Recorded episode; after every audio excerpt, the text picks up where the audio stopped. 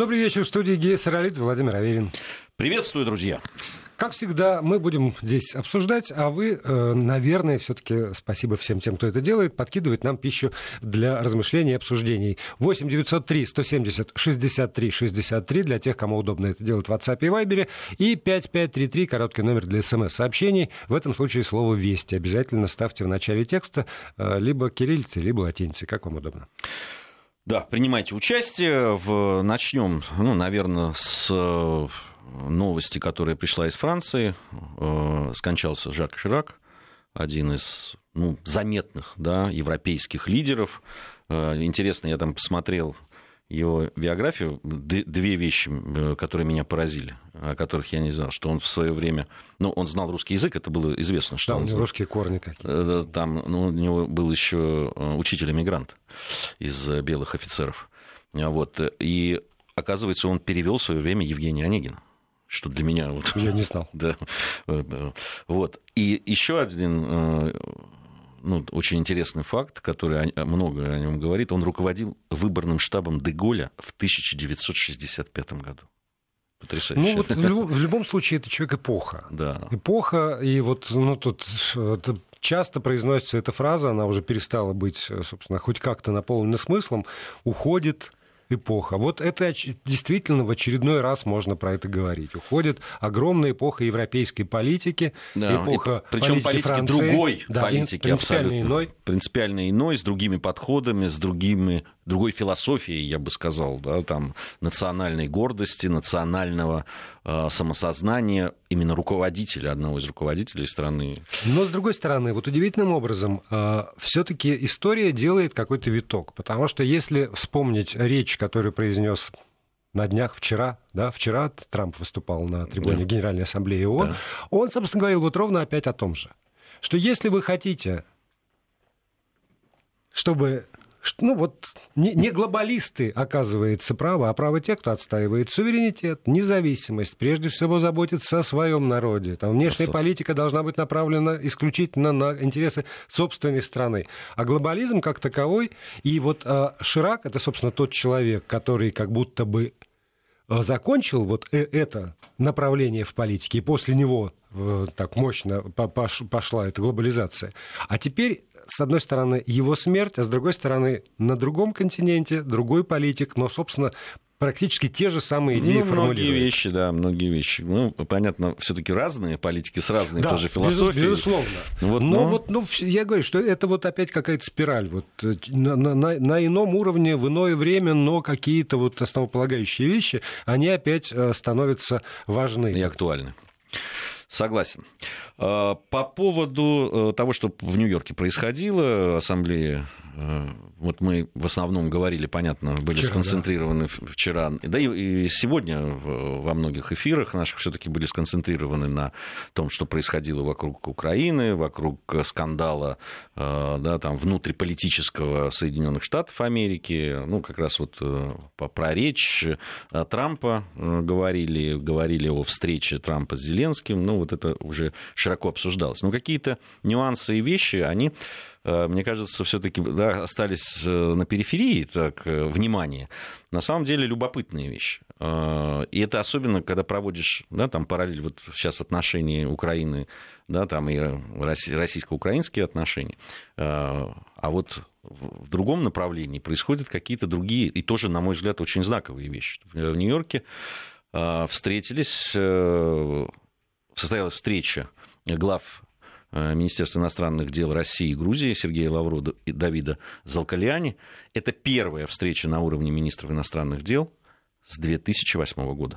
То есть впервые на высшем уровне? Ну, вот на диалог, уровне министра, министров иностранных дел. До этого только Женевские. Вот были, э, этот Женевский формат, э, Абашидзе Карасин, вот, где какие-то оперативные вещи обсуждались. Здесь вот эта встреча, да, там нет каких-то деталей э, этого разговора, просто сообщается, что в ходе беседы были обсуждены актуальные вопросы двухсторонней повестки дня. Но за этим э, стоит, во-первых, сам, сам факт встречи, И сам факт, что на этом уровне министров иностранных дел что-то э, стали обсуждать. Еще любопытно все это в связи с э, интервью, которое министр иностранных дел России дал э, в газете «Коммерсант», где он сказал, что выступает он за то, чтобы восстановить прямое авиасообщение между Россией и Грузией, он э, действительно подтвердил, что до июньских событий, которые вот в Тбилиси всем известных, э, которые произошли, действительно к концу года рассматривался вопрос о отмене виз для граждан Грузии. Я напомню нашим слушателям, если кто-то не знает, для российских граждан в Грузию визы не нужны, а из гражданам Грузии для того, чтобы попасть в Россию, нужно получать, э, по приглашению получать визу. Вот, э, как раз рассматривалась возможность отмены таковых. Вот. Но из-за того, что произошло, это откатились эти отношения, эти переговоры, на, видимо, на несколько лет назад. Да, но при этом э, все-таки Лавров говорит, что он очень надеется, что этот вопрос э, не, не, за, не закрыт. Ну, он, он, говорит, он напрямую связывает, собственно, и это говорилось с самого начала этого кризиса, да, в начало лета, э, говорилось о том, что и авиасообщение, и, собственно, да, вопрос виз для граждан Грузии зависит от э, политической обстановки в Грузии. И от... Э, это знаешь, к чему я все это говорю? Все-таки что значит риторика? Вот очень часто наши коллеги, да, украинские политологи, э, да и некоторые из наших говорят о том, что ну что вы обращаете время, внимание на слова?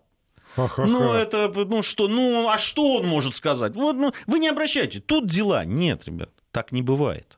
Риторика, да, и то, как вы это говорите, что вы говорите, где вы говорите, это очень важно в дипломатии. Так, собственно, дипломатия и, это, это, это есть, это оно да, и именно, есть, да. именно так. Понимаете, если вы действительно хотите да, налаживать отношения, о чем-то договариваться, а я не вижу других способов, ни что для Украины, ни что для Грузии. Да, да, и, как бы не, как бы не страны, относ... да. Да, да, как бы не относиться да, к тем действительно серьезным проблемам, которые существуют э, в, в отношении. Есть обиды, есть э, претензии, есть еще. Но если вы хотите выстраивать, ну хоть маломальски какие-то, да, нормальные, человеческие, я бы даже сказал, отношения, риторика очень важна.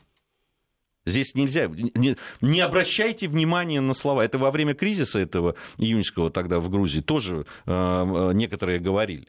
Не, ну а что вы обращаете? Ну это вот, это, ну это, это.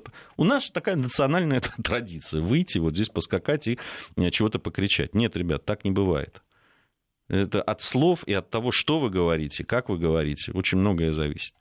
Поэтому для того, чтобы восстанавливать какие-то отношения, для того, чтобы мелкими шагами, там, не знаю, как-то там двигаться, это нужно, прежде всего, нужно э, дать возможность заниматься этим дипломатом.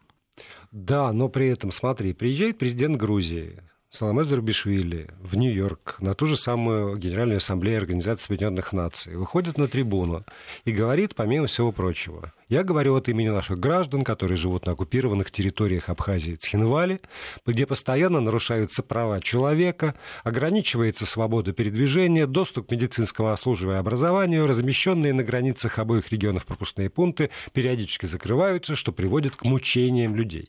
Вот это вот риторика. Вот это риторика, потому что здесь сразу все. И оккупированные территории звучит, и нарушение прав человека, и мучение людей. С, смотри, э, ну, Соломей Зарубишвили у нас известный э, оратор и дипломат. Это при том, что вот это, кстати, о качестве э, иностранных дипломатов. Она же долго очень работала в МИДе Франции, как известно. Вот прежде чем стать министром иностранных дел Грузии, а, а сейчас и президентом. Я напомню, что именно ее заявление, ее даже не сам вот тот конфликт, который безобразный, который в парламенте, но еще и ее заявление подогрело и, в общем, э, да, спровоцировало то, что произошло Лет, потом. Да. Да, это именно ее слова необдуманные, за которые ее потом и там критиковали, и до сих пор критикуют. Именно ее слова а, значит, привели к обострению отношений между Грузией и Азербайджаном, которые вообще находятся всегда в прекрасных отношениях в последнее время. И именно ее слова в другом месте привели тоже к дипломатическому скандалу с Арменией. Понимаешь, я вот просто не понимаю, как президент, тем более, что ее сейчас функции, да, они очень э, представительские. представительские. Да. Как раз этот человек этот, на этом посту должен просто, ну, наоборот, всегда все углы да. э, как-то э, обходить. Собственно, а, в условиях парламентской республики, которая сейчас вот является Грузия, президентская забота это как раз примерять да. противоборствующие партии, даже в рамках этого парламента, да. противоборство общественное движение в рамках страны, как-то вот страну с, с внешним миром. Она действительно, вот у нее, она представитель. Несмотря ни на что, она остается представителем Грузии. И когда представитель Грузии на международной арене говорит вот то, что я процитировал, в общем, это вот получается так Грузия позиционирует себя. А... Хотя, вот, ну, я, я, я, я, я же был в Грузии, и я понимаю, что Грузия не так себе, не, или не только так себя позиционирует? Не только так себя, э, но э, надо понимать, что в, в обществе грузинском да, есть, э, есть. понимание да, того, что, то есть осознание, они так считают, и ничего не изменится в ближайшие, ну, вот, ну, в ближайшие десятилетия. Я думаю, что есть оккупированные да, территории, проблемные вот эти, которые признаны Россией. Риторика все равно, это все равно будет. Оккупированные да? Россией. Безусловно, они, да. они так считают. Не абхазами так... оккупированные, нет, нет, не, не, нет. не осетинами, Ты понимаешь, а вот, вот это вот э, э, это двойственность. С одной стороны, э, разговоры о том, что мирным путем надо решать эти проблемы, и нет военного решения, об этом все говорят. Об этом говорят все сейчас в Грузии. Нет уже тех, после того, как Саакашвили закончил свою политическую деятельность на территории Грузии, э, тех, кто говорит, что мы решим это военным путем, нет таких людей. Вот. Но э, вот это осознание, и, и осознание того, что надо все равно договариваться с людьми, которые там живут. Так вот тут и оно. Вот. И здесь есть вот это вот которые, ну, два стула, на которых да, никак... Понимаешь, в чем дело? Потому что договариваться с людьми, которые там живут. И тогда, соответственно, можно говорить, ну вот она там выражает э, боль свою по поводу того, что абхазская идентичность уходит, что там сокращение населения, еще что-то за Абхазию как бы переживает. И при этом она говорит про оккупированную территорию. Значит, договариваться не с Сухуми ни в коем случае, и не с Хинвали ни в коем случае. А договариваться надо с той страной, которая оккупировала. А это, ну, помимо всего прочего, принижение э, тех, кто, кто, кто там живет, скажем, в Абхазии и в Южной Осетии. И я понимаю, насколько это больной вопрос, Гия, правда, я, я понимаю, да, насколько да. это больной вопрос. Но, с другой стороны, ну, вот помимо того, что я был в Грузии, я часто так, так получается, я довольно часто бываю в Финляндии. И последние несколько лет у меня есть такое, знаешь, правило, что ли. В каждый городок финский, который я приезжаю, я иду на кладбище. И меня каждый раз потрясает мемориал финнов, павших в этой вот войне 40-го года. Это огромные ряды могил. Везде. Это правда. Это очень много. Это очень много людей, эти могилы в идеальном состоянии, и там постоянно люди. То есть память об этом, она есть. И, наверное, есть память о том, что часть территории Финляндии ныне называется там, вот, совершенно по-другому. И эта память тоже есть. Но, несмотря на это, вот я, я пытаюсь понять для себя, как, как, каким образом Финляндия, сохранив достоинство, между прочим, сохранив вполне уважаемое место на международной арене, а, там, а, развив необыкновенно свою экономику, вот все сделал. Но смогла найти вот разумный баланс между тем, чтобы сохранять память и не царапать все время, не бередить эту рану. Это удивительно. Вообще финский опыт для меня всегда он потрясающий. На самом деле страна, в которой президент э, да, в, еще в 1936 году говорил о том, что э, любой враг России будет нашим другом, да, вот, да. Э, да, она прошла вот этот путь. Да, потом была война, одна, вторая, да, да вот эти все перипетии э, страшные. Там, и после этого, осознав, видимо, да, и сделав выводы из собственных да, там, ошибок каких-то, люди просто перестроились. Что, и... что важнее? Ну, вот будущее или прошлое? Что важнее? Люди, люди перестроились. Это. Да, есть там, да, там партия этих истинных э, э финнов там, э, и так далее, которая набирает вес. Это. Но даже эти, там, так, в общем, националистическая партия в Финляндии, она, ну, там есть крыло какое-то уж совсем ультра, это понятно, они везде, наверное, есть, в любой стране. Но даже эти, никаких там, да, там, территориальных претензий, каких-то планов возвращения uh-huh. и так далее не строят. И это, конечно, очень большой большой, пример, которому, к сожалению, не следует. Вот. Этот, этот почему-то пример остается таким уникальным, уникальным практически уникальным, практически... потому что и, и там численность населения восстановлена, и действительно, ну, поскольку я, я же вижу там вот эти вот папа, мама и три, блондинчика, как, как правило, вот так вот, кто-то в коляске, а кто-то уже постарше. Это, это это ценность, это уважается, на это направлена, наверное, как-то политика государственная. Я там не, не очень узнавал, насколько стимулируется, но судя по тому, что вот, как правило, трое или больше, это, это поддерживается.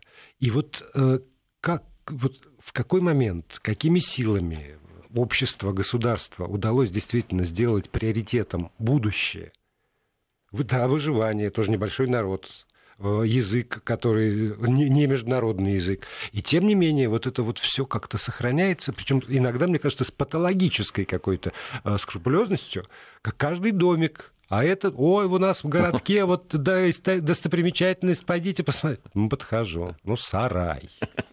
Но вокруг этого сарая, когда открываешь там имя изданный путеводитель на разных языках, между прочим, такие истории понакручены. Ой, какой сарай, какой сарай. И вот, вот из этого вот все плетется и в итоге выплетается вот в то, что Не, ну это действительно, есть. я с тобой согласен. Финляндия, с одной стороны, это очень показательный пример э, любви к, с, к своей родине э, и принятия ее. Угу. И в то же время вот э, осознание того, что реалий. реалий. Это, это очень важно. А, меня спрашивают, не обидно ли грузинам, что ими руководит француженка, своих достойных нет. Владимир спрашивает. Вы знаете, Владимир, ну, руководит это сильно сказано, учитывая, да, вот это все.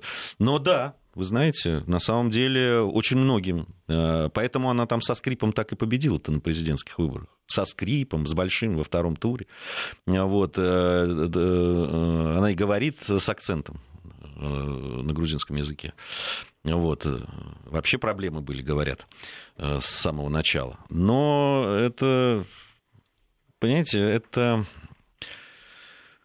э, к сожалению, очень много э, утеряно в Грузии. Это большой разговор, наверное, что касается вообще там, и суверенитета, и традиций, и вообще вот то, на чем, собственно, грузинская да, идентичность строилась, очень много подточено. И в том числе и атаками на православие в Грузии, которое всегда было стержнем государственности Грузии. А атаки? Да, Потому что мне, мне это как раз показалось, что католикос это вообще вот да, для больш... человек, к которому да. вот, относится как к святому. Да, большинство, да. Большинство, да. Ну, и один показатель. А, патриарх в какой-то момент, э, ну, понятно, были проблемы с демографией там, и так далее. И он сказал, что он будет крестить каждого второго родившегося в семье ребенка, собственно. Лично. Лично. Вот. И он крестил. Почему так много, да, на самом деле, сейчас э, вторые дети, если мальчики, они очень много Илья их называют. Э, и, и произошел бум, принято называть бэби-бум, ну, угу. вот э, произошел настоящий. И сейчас опять, несмотря на свое здоровье, да, там... И он ездил по, по, по всей Грузии? И его привозили. Грузия не такая большая, Нет, и те, кто равно... хочет, чтобы патриарх... А он действительно, он главный авторитет в стране. Да? Нет человека, которого бы слушали так и которому бы верили так. Человек, который сумел а, оградить, в, в отличие, допустим, от Украины, оградить mm. веру от политических и за это его, а, особенно при Саакашвили, а, что только там не устраивалось. Каких только гадостей и про церковь, и про патриарха не писали, не говорили, и пытались облить грязью его имя и так далее. Ну, понимаешь, он святой человек, к нему не липнет. И он действительно сумел оградить. Он в самые непростые годы э, приезжал в Россию, встречался, он э, всегда последователен в своих вот, э, вот этом своем убеждении, что жизнь духовная должна быть отделена вот от, от тех политических сиюминутных вещей. И это, понятно, люди это видят, люди это ценят. Вот. А были еще как. И атаковались, и, и до сих пор это происходит. И э, э, с одной стороны, невероятный процент воцерковленных людей в Грузии, с другой стороны, вот э, такая ультралиберальная часть общества э, постоянно пытается, ну, тот же Рустави-2. Mm. Тот же Рустави-2, он же отличался еще до того, как э, вот это произошло все с президентом России, там же было безобразнейшее абсолютно того же псевдожурналиста высказывание о вере, о там, каких-то святых вещах, тоже с использованием ненормативной лексики и так далее. Он же тогда первый раз подвергся нападению, его побили. Э, из, э, молодые люди из такой православной организации, в общем, побили, набили ему морду, они сели. Причем сроки им дали от 3 до 5 лет. Ну, нападение, да. Вот. Так что вот такие вот вещи. Ну, вообще мир меняется. И, и поскольку уж мы... Э, ты начал с того, что мы вчера вроде как бы говорили, но есть некоторые аспекты, то э, мы говорили э, довольно подробно, как мне кажется, про э, эту девочку Грету, который да, выступил да, да. на трибуне Генеральной Ассамблеи Организации Объединенных Наций тоже. И э, ну, на, на одном из э, секций все-таки не, не до центральную трибуну опустили. И э, даже вот не о содержании выступления речь, уже про это сказано, а про, про образ жизни скорее. Потому что, ну, нет для кого не секрет, сейчас разгар учебного года – Э, девочка, которая должна быть в школе, на яхте отправляется э, через океан, э, выступает там, ну, видимо, на самолете обратно тоже как-то не полетит, как-то ее доставят там, пароходом очередным обратно. Она пропускает школу. Началась вся эта история с того, что она решила по пятницам в школу не ходить, а ходить к парламенту. И, согласитесь, это не может идти ну, как бы без ущерба для образования, мне кажется. Ну, что, вряд ли с тобой кто-нибудь поспорит. Да, ну, во всяком случае, ну, мне скажут, ну, у нас есть спортсмены, которые ездят с учебниками. Ну, во-первых, э, никаких, э, о ней много пишут. Никто не пишет о том, что она все свободное время просиживает за учебниками, чтобы догнать, не отстать от программы обучения. Во-вторых, э, все-таки как становится понятным, что для нее образование не в приоритете. Уж точно совершенно. Вот получение образования – это не приоритет. А тогда возникает вопрос, который мы адресуем сейчас и, естественно, вам, нашим слушателям. Скажите, может, действительно мир изменился до такой степени, что э, получить образование или там хорошее образование, вообще образование, для того, чтобы стать вот тут я, когда формулировал, замешкался. Чтобы сделать карьеру? Нет. Чтобы стать богатым и знаменитым, вот такую формулировку я изобрел. Чтобы стать богатым и знаменитым, может быть, действительно образование не нужно? Этот вопрос я завел в приложении Вести ФМ, у кого оно установлено, у наших постоянных слушателей на смартфонах. Можно голосовать уже сейчас, обязательно ли сегодня получать образование, чтобы стать богатым и знаменитым. Два варианта, самых простых, да и нет, конечно же. Но а от всех остальных, кто не, не голосует, или от тех, кто голосует, голосуют, какие-то свои мнения по этому поводу мы ждем, безусловно, в WhatsApp и Viber на номер 8 903 170 63 63 и на смс-портал 5533. И продолжаем эфир. Гея Саралидзе, Владимир Аверин здесь в студии. И вопрос, который мы адресовали вам, обязательно ли сегодня получать образование, чтобы стать богатым и знаменитым. Я не знаю, богата ли эта самая Грета, а, ее мама, а, певица, выступавшая, как, как мы теперь знаем, да, в Москве. В Москве, На Евровидении представляла она свою страну, и, наверное, многие помнят, она такая тоже заметная была девушка, такая заметная такая оперная дива. Да, на сцене она выделялась э, среди прочих участников. Вот. Насколько богата, не знаю, но знаменита безусловно. И, э, ну, в общем, не потому, что она э, блистательно как-то закончила школу или университет, написала какую-нибудь фантастическую научную работу, создала, э, не знаю, технологии переработки какого-нибудь, значит, вот пластика, который, э, да, или, может быть, вот этих газов от коров, которые так ужасно влияют на э, содержание СО2 в атмосфере. Нет, она просто вот э, выступила. Может, этого достаточно, действительно? Кстати, мама, ты знаешь, да, уже э, возглавила организацию в Швеции, но они хотят международно ее сделать. Это люди, которые отказываются от перелетов, от угу. это, то есть вот они хотят, чтобы не летали самолеты. На машинах буду ездить. Ну, машины тоже не самые экологические, Но... насколько я понимаю. Там же, даже, у электро... даже у электромобилей есть проблемы с экологией в виде ну, батареи можно, литиум. Можно же под, под приукрыть глаза. Под, под, Здесь мы под, призакроем. Да, да. А, а вот как мы знаем, Грета же не была против того, чтобы команда яхты, которая доставила да. ее туда, в Нью-Йорк, улетела на самолете. Нет, это как-то ну, нормально. Привезли, ребята, дальше меня не волнует. Вот. И э, мама, мама с папой уже книжку выпустили, насколько мне известно, тоже молодцы. То есть вот потрясающе. Хочу... Вы забалтываете второй день тему угрозы экологии совсем другими темами. Может, хватит обсуждать девочку и ее окружение, а вернетесь к более важному вопросу. Например, будет ли Э, будем ли уничтожать 80% населения, чтобы выжили остальные 20%, если иного пути выживания у человечества нет. Вот знаете, вот мне нравится, у вас посыл да, там, да. Э, изначальный. То есть вы как аксиому, что 80% надо уничтожить, э, чтобы остальные остались жить 20%, и другого пути у человечества нет. Хочу вам сказать, да, вот эта вот теория, о которой вы говорите, да, ну, может, вы ее знаете, может быть, нет, ей ну, я не знаю, ну, несколько десятков лет так точно, а то и уже скоро к, к сотне подойдет. Нет, больше, ну, это в известной степени от Мальтуса идет. Да, от Мальтуса.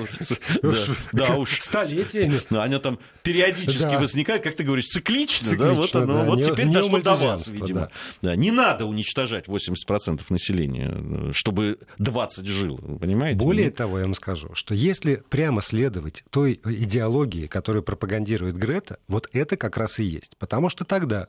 Все, кто не так богат и не так знаменит, и те, кто вынуждены пользоваться, в общем, э, дешевой энергией для того, чтобы заработать вот этот самый пресловутый там, доллар в день, например, установленный ООН как э, граница выживаемости, вот они должны исчезнуть для того, чтобы там оставшиеся 20 дышали чистым воздухом, наслаждались продуктами, выращенными на экологически чистой грядке, и могли на самокатках каких-нибудь перемещаться. Хотя и это иллюзия, потому что если эти 80 не будут зарабатывать там средства для этих 20, то и они не смогут тогда не есть чистые эти экологические овощи и передвигаться э, на самокатках, потому что дорог тогда не, некому будет для них построить.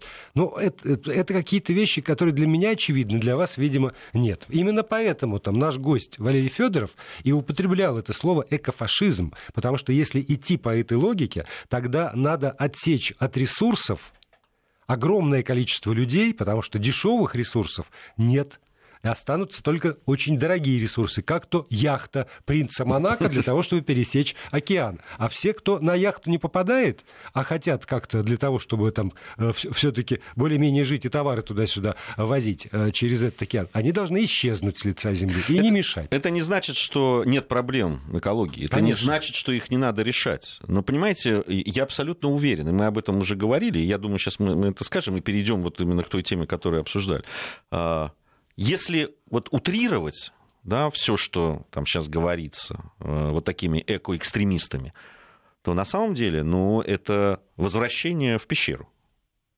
Ну, вот Потому что как мы только пойдем по, этом, по этой цепочке, а вот это вот, а вот тогда вот и это будет плохо, а это на экологию будет вот это влиять. Так, вот надо дойти до пещеры. Ну, вот там будет все прекрасно. Понимаю, что я утрирую, понимаю, что я огрубляю, но примерно так это и будет выглядеть. Ну и возвращаясь, вот наш слушатель из Ростова пишет, вы посмотрите, например, на YouTube. Он пестрит так называемыми блогерами. Многие из числа этого сообщества в лучшем случае окончили 11 классов школы, некоторые только 9. Сегодня модно для школьников не учиться, а уметь хорошо играть в компьютерные игры, что, по мнению школьников, уже достаточно для успешной карьеры стримера. Конечно, им не хочется учиться, они уверены, что можно начать стримить, чтобы жить на так называемые донаты. Как вариант. Как вариант, да. Мы сейчас все-таки говорим не о том, что э, кажется подрастающему поколению. Понятно, им, может быть, это и кажется, что действительно можно стать легко блогером там, э, и, и заработать. Ну, среди них ходят вот эти легенды, а вот там есть шестилетний мальчик, который зарабатывает миллионы, потому что там, ну, вот там есть девочка 13 лет. Которая, которая... содержимое а, сумочки показывает. Да, да? И, и так далее. Понимаете? Ну, вот вы посмотрите, сколько в мире людей, людей которые пытаются это сделать, и сколько, э, какие люди действительно добиваются хоть какого-то финансового там, или какого-то другого э, успеха. Мы немножко о другом. А, вот современный мир, ну, как я понимаю, современный мир вот с его новыми этими коммуникациями, возможностями и так далее, он действительно а, ну, девальвирует, что ли, ценность образования, знаний каких-то специальных или нет? Вот я, поним, я так понимаю, мы об этом больше. Да, причем, вот знаете, мы же не говорим обязательно про университетское образование, потому что здесь вот пишет человек, у меня среднее образование, решаю инженерные задачи, самообразование очень много знает, значит, а, там доходы выше, чем, выше, выше среднего. Мы не говорим про то, что вот люди с университетским образованием, ах, молодцы, а те, кто, конечно, не получил его, ах, нет, не молодцы. Мы говорим как раз про, про образование а, в том числе профессиональное образование, про самообразование, которое тоже там очень многие вопросы решает, про, то, про, про ценность знаний, навыков, как сейчас принято говорить, и компетенций, которые позволяют человеку дело делать, а не только показывать э, содержимое своей сумочки и, да, и на это, может быть, зарабатывать больше. Но, э, с другой стороны, когда ты говоришь «наше время», я вспоминаю разговоры времен своего детства, а, типа «зачем идти учиться, если я на станке зарабатываю зарабатываю больше, чем ты инженер. Э, такое было, но, но ты знаешь, но, на станке но надо и для было... Станка надо, вот и для станка надо было учиться. Ты вспомни, ну, на самом деле, это и, и сейчас люди, ну, так называемые рукастые люди, которые умеют что-то руками делать, которые там хорошие сантехники, да. хорошие слесари, хорошие плотники. Которые обладают необходимым набором знаний. Знаний и умений. Да, вот как раз образованием. Опыт, в, безусловно. В, в глубоком смысле этого слова. В глубоком слова. смысле этого слова. Они на расхват. Посмотри, эти люди востребованы, эти люди, в общем, и финансово независимы. Они, кстати, и вообще независимы, потому что сейчас можно стать да, индивидуальным предпринимателем, и, и тебя из рук в руки будут передавать да, какого-нибудь сантехника, хорошего конечно, сантехника или там, человека, там, э, каменщика, там, кафельщика и так далее. Ну, посмотрите, на вес золота такие люди. Да, вспомни украинскую э, министершу, которая тут сказала, что у нее зарплата меньше, чем у э, тракториста и комбайнера комбайнера. Так от него, от него и пользы больше, чем от этой министерши. От нее только один убыток, наверное. А, а, он, а этот человек действительно что-то создает, понимаешь? И когда мы этот вопрос ставим там, про обязательность образования, это не значит, что у нас, э, ну, там, у меня точно нет ответа готового. Я, я пытаюсь по этому поводу как-то осознать, вот, а что, а если, а если меня спросят. Но, но все равно я абсолютно убежден, что игнорирование образования – это путь в никуда. Да, это точно абсолютно э, путь никуда, потому что потому что вот э, то, ну, что мода происходит... Меняется. Мода меняется. Сумочки меняются. Сумочки меняются. Я тебе больше скажу. Меня ты вспомни, да, там э, даже вот эти средства коммуникации, если там еще был там раньше там живой журнал, да, да там Твиттер, Вайбер, Инстаграм. Телеграм, да, это все это развивается. Э, уже я тут услышал, что во многих странах, допустим, в тех же Соединенных Штатах Америки, уже YouTube это не, это не для продвинутых, это уже да. для таких, да. ну, это уже И там... звезды живого журнала не встроились в эти ну, вот, вот в новые, ну, очень многие... Часть да, из них часть из них, часть не часть, часть, часть нет. А, правда, все очень меняется. А, хотя сказать, что звезды э, ЖЖ игнорировали образование, вряд ли, я бы не стал. Да если так покопаться, то и те, кто действительно там во всех инстаграмах и так далее, тоже люди э, не последнее образование получили, ну и знания. Но здесь, э, знаешь, что меня беспокоит? Что вот о тех блогерах, да, там успешных, о каких-то там, да, людях, которые вот инстаграмщиках, телеграмщиках и так далее, о них очень много говорят. Это пример. Да. Это, понимаешь, это о них э, телепрограммы, о них э, пишут журналы, э, в том же интернете, да, это, это все муссируется, это все подается. Причем подается в основном такие, знаешь, истории успеха и, да. а, а вот как раз о тех людях, о которых мы говорим, о них мало что известно. Только столкнувшись с тем, что тебе нужно сделать ремонт в квартире, да. ты понимаешь, что ни один блогер тебе этого не сделает. Но, но о них из уст в уста. Да. Хороший врач из уст в уста. Хороший сантехник из уст в уста. Хороший, а, я не знаю, в, как, как это вот, которые садами занимаются, там, да, дачи обустраивают, из уст в уста, с рук на руки передаются. Ландшафтный дизайн. Да, ну, там, да, садовник хороший, и, там кто угодно. А, и таких людей, правда, вот на руках несут и в руки к своим лучшим друзьям там, и знакомым передают. Что, что более матери истории ценно, не знаю. Не знаю, но, но примеры такие. Я здесь с тобой согласен. Как раз вот Грета это Тунберг, она показатель. Да? То, то есть ничего не делала девочка. Подается же так. Там забывает, что там Сорос дядя, там 50 человек, которые служ... как работают на ее раскрутку и так далее. Но для большинства, особенно да, молодежи, это подается как вот была простая, жила простая девочка в шведском лесу. Раз и вдруг превратилась в человека мира. Да. ООН, там эти... Сотни яхта, самых влиятельных людей да, мира. Монако, там, яхта да, принца и, и так далее. И Нобелевская да. премия но, светит. Но в итоге на наш вопрос следующим образом распределились ответы. 44%, заметьте, говорит э, да, обязательно. Обязательно ли? Значит, да, обязательно получать сегодня образование. А 56%, большая часть не очень, но все-таки большая часть говорит, нет, не обязательно. Страшная, слушай, цифра. Да, я, я, честно говоря, ожидал других.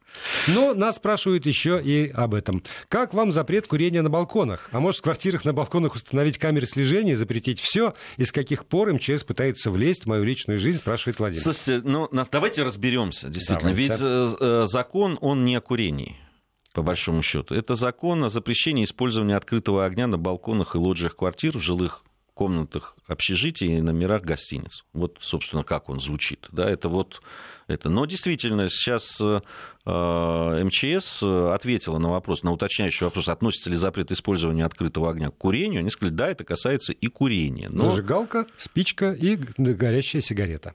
Э, да, они не касаются специальных мест для курения. Э, вот, там какие-то новые правила. Кинотеатры обязали перед сеансом информировать зрителей о действиях в случаях пожара. Ну, там Э, целый... Это, на самом деле же это о а, противопожарный режим.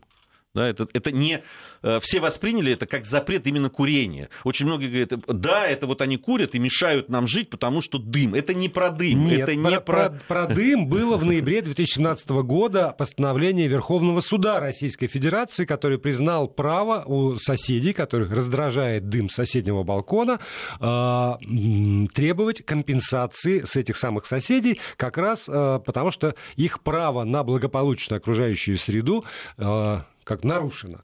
Это все было в ноябре 17-го. Сегодня речь идет о пояснениях и введении уточнений в правила противопожарной безопасности. И вот здесь вот у меня возникает один вопрос, на самом деле, который я тоже, конечно же, выношу на суд публики.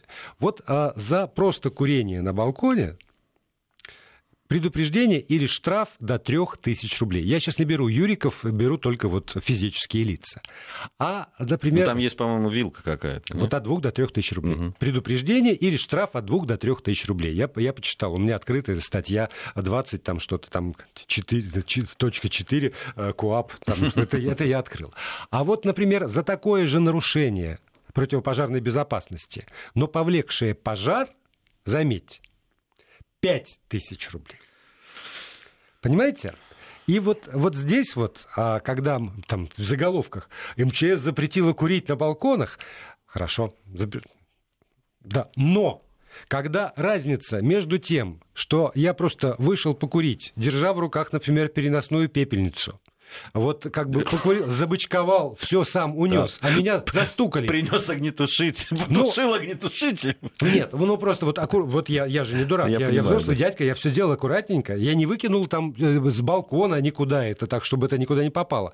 За это 3000 рублей. А если я горящий бычок все-таки выкинул, и он попал на, на чужой, там, на соседский балкон, и там возник пожар, то за это 5. Вот это вот, это как? Не, ну там еще, ну там последствия могут быть. Если Послед... докажут, докажут там это в судебном порядке, ты можешь заплатить и ущерб там и так Я далее. Я говорю про ну, систему штрафов. Систему штрафов, да. Пожар, Но... повлекший легкие или средние повреждения для здоровья. Ну, здесь... То значит, кто-то еще обжегся. Да, 5 тысяч рублей. Тут, тут вопрос еще в том, что, ну, хорошо, э, на балконах курить нельзя, а в открытые окна можно? И бросать. Ну, за, вот... за это же тоже какой-то полагается штраф и так нет, далее. Нет, а, а вот за это нет. Не, ну за, за, если ты бросишь и возникнет пожар, ну, ну принципе, тоже 5 тысяч рублей штраф, да, потому что ты... А если просто бросишь и никуда не попал, ты же не на балконе курил, да. тогда ничего. Это вот то, что мы с тобой говорили тогда про 20 квадратных метров, на которых там на, на 20 квадратных метрах нельзя продавать алкоголь, а если 20,5, тоже можно, потому что что-то нечто принципиально меняется. Там... Это опять э, форм... подход законодателя, которому нужно формализовать. Ну, там, знаешь, меня знаешь, что поразило? В одной из, к сожалению, сейчас не могу найти, э, в одной из статей говорилось, что у нас нет юридического понятия, что такое открытый огонь. Это меня убило просто. Вот нету такого, понимаешь? А, у меня еще один вопрос. Понимаешь, говорят, вот ты сказал, спички, зажигалка и так далее. А если человек прикурил дома и пришел на балкон без спичек и без зажигалки, а у него это вот открытое да, горение это на, кон, на, кон, на кончике, на кончике сигарет. сигарет. Вот если он пришел с электронной какой-нибудь, вот сейчас Айкосы, там еще какие-то штуки есть, то там нет. С нагревателем пришел. Тогда, значит, его не за что штрафовать так, ну вот, понимаете, это же, ну, он провоцирует тех, которые курят сигарет. Как? А по поводу м, уже противопожарной безопасности есть еще один замечательный документ, который тоже э, сегодня м, там, подписан правительством. Он регулирует правила э, противопожарной безопасности в церквях и храмах. Утвержденный правительством документ запрещает хранение в молельных залах горючих жидкостей, за исключением тех, что предназначены для проведения обряда. При этом запас таких жидкостей не может превышать 5 литров для помещений с отделкой из негорючих материалов. Установлена предельная норма в 20 литров.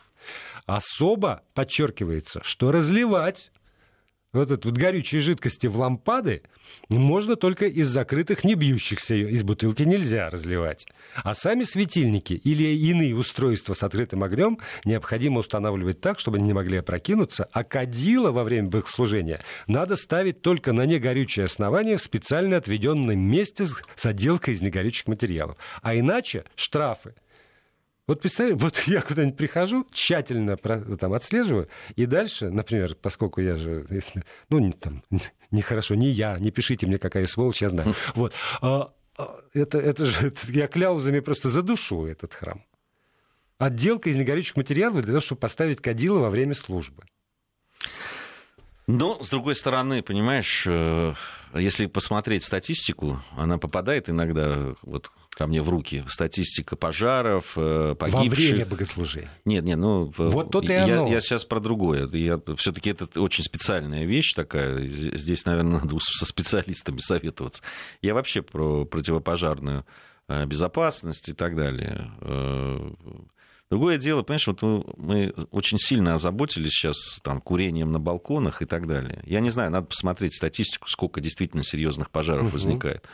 Ну, понимаешь, вот э, пожары в э, больших центрах торговых там, и так далее, которые случаются, к сожалению. К сожалению да. Вот у нас правда, мы, все, мы навели везде порядок уже. Вот, э, да, там все запасные выходы, которые должны быть открыты, они открыты уже. Да, что Люди... как раз общежития и гостиниц. Да, э, вот, вот здесь можно выйти спокойно, все работает, везде все противопожарные вот эти системы, они протестированы, везде они построены с, так, как нужно, и без это, нарушений. Да, и это, это тоже одна сторона а, вопроса. А вторая, если мы возьмем статистику, но я не знаю тоже, у меня ее нет, но я на слуху все время про то, как пьяный заснул с сигаретой у себя в койке и загорелся матрас, и из-за этого загорелось все остальное. Вот это вот я знаю с детства.